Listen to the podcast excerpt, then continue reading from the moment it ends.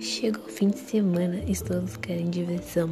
Fim de semana no parque foi a primeira música que fez o Brasil cantar e conhecer o Racionais MCs no início da década de 90. Desde então, em 30 anos de carreira, eles se tornaram os maiores representantes do hip hop nacionais, com uma história de sucesso que, além de música e alcançar educação e culturas, eles educaram e influenciaram uma geração de jovens através de suas letras, ressignificaram jornadas e conquista.